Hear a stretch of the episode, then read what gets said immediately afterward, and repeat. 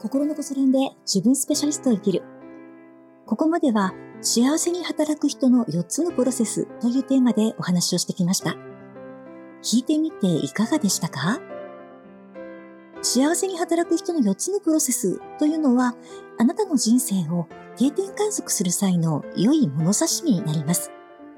いつもいつもご自身の人生を見つめ続ける必要はないと思いますけれども、折に触れて今自分の人生がどんな風になっているのか、ちょっと気に留めて見てみるのは面白いことではないかなと思います。幸せに働く人の4つのプロセス、えもうしばらくお話を続けようと思っています。ここまでは幸せに働く人の4つのプロセスがそもそもどういうことなのか、言葉の意味をご理解いただくためにお話をしてきました。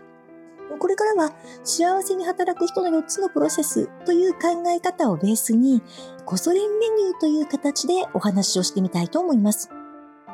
ところどころ似たようなお話を繰り返しているように聞こえている部分があるかもしれないんですけれども、今までのお話は話の中身を分かっていただくためのお話。これからのお話はご理解いただいたお話をもとに練習をしていただくためのお話です。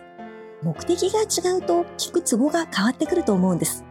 このあたりの感覚の違いも楽しみながらお付き合いいただければと思います。ここまでのお付き合いありがとうございました。また声の世界でお会いできるのを楽しみにしています。